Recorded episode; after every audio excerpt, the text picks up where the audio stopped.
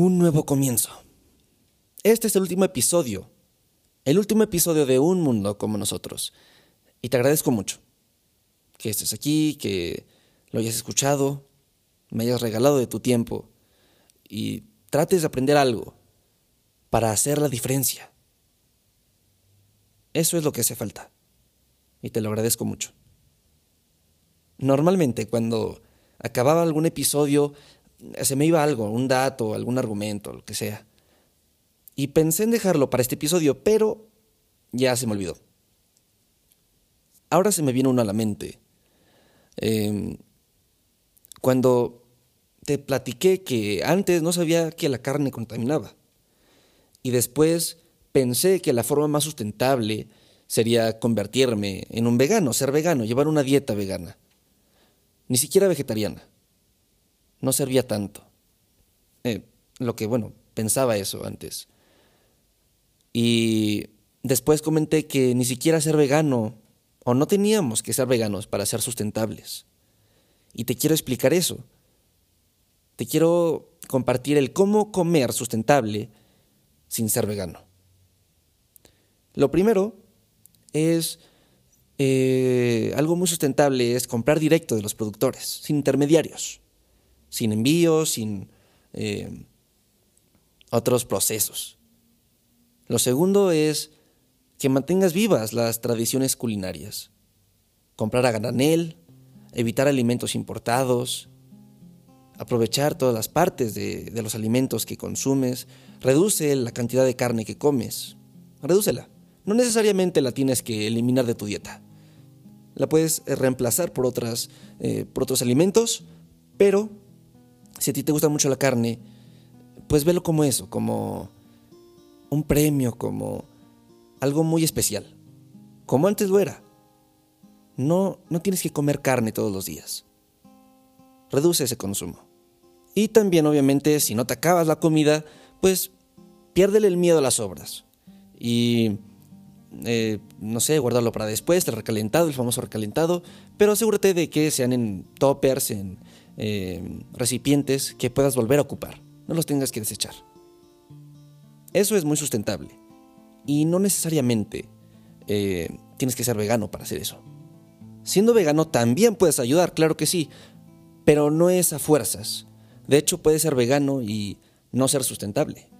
Depende por la, la causa que quieras empezar esa dieta o lo que tú pienses pero realmente si lo que buscas es, ser sustentable y que todo lo que hagas se pueda hacer para siempre, em, no necesariamente tienes que ser vegano para eso. En el episodio pasado, te hablé sobre la única forma para salir de la crisis que hemos creado. Debemos regenerar el mundo. Pero, en términos prácticos, significa poner a la naturaleza en el centro de nuestras decisiones. Si podemos pasar de ver a la naturaleza como algo que es agradable tener, a verla como el factor más fundamental para la supervivencia de nuestras civilizaciones, tomaríamos decisiones muy diferentes a las que tomamos hoy en día. Desde las decisiones cotidianas sobre lo que comemos o cómo usamos nuestro dinero, hasta las grandes decisiones sobre cómo hacemos negocios o nos gobernamos. La recuperación de la naturaleza podría estar en el corazón de la misión de la humanidad en el siglo XXI. Porque, después de todo, eso somos. Somos parte de la naturaleza. Han sido unos meses difíciles para muchos de nosotros. Pero las reacciones de estos tiempos han demostrado que cuando trabajamos juntos, no hay un límite para lo que podemos lograr. Hoy en día, estamos experimentando cambios ambientales como nunca antes, y la necesidad de tomar medidas nunca ha sido más urgente. Este año el mundo se reunirá en Glasgow para la Conferencia de las Naciones Unidas sobre el Cambio Climático. Es un momento crucial en nuestra historia. Este podría ser un año para un cambio positivo para nosotros, para nuestro planeta, y para las maravillosas criaturas con las que lo compartimos. Un año que podríamos recordar con orgullo y decir, hicimos una diferencia. Mientras hacemos nuestros propósitos de año nuevo, pensemos en lo que cada uno de nosotros podría hacer. ¿Qué cambios positivos podríamos hacer en nuestras propias vidas para un año más brillante que se avecina? Hagamos del 2021 un feliz año nuevo para todos los habitantes de nuestro perfecto planeta. En el 2020 eh, comentamos, eh, expresé y compartí distintas maneras de hacer un cambio. Ya hablé lo suficiente.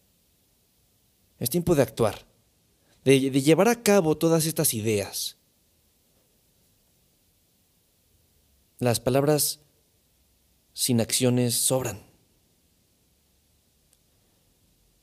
Y ya, ya, ya he hablado lo suficiente. ¿Cuántas palabras se necesitan para crear un cambio? Ninguna. Ninguna si no llevan una acción con ellas. En este año, ya no me centraré en hacer un podcast, en grabar, en editar, en subir. Me centraré más en hacer las cosas que he dicho.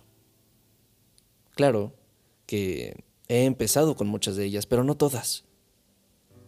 Y no quiero eh, ser un ejemplo de lo que se debe de hacer, pero sí quiero ser parte de ello. En mis redes sociales, en, en, en mi vida, lo compartiré. Todos necesitamos aprender de esto. Todos aún necesitamos aprender de esto. ¿Y ahora es cuando? Este año podemos hacer un cambio. Este año podemos hacer todo lo que no pudimos hacer en el anterior. ¿Por qué no hacerlo? En realidad es muy simple. Tú y yo ya lo sabemos. Así que, ¿qué esperamos? Hay que hacer de este un mundo como nosotros. Chao, chao.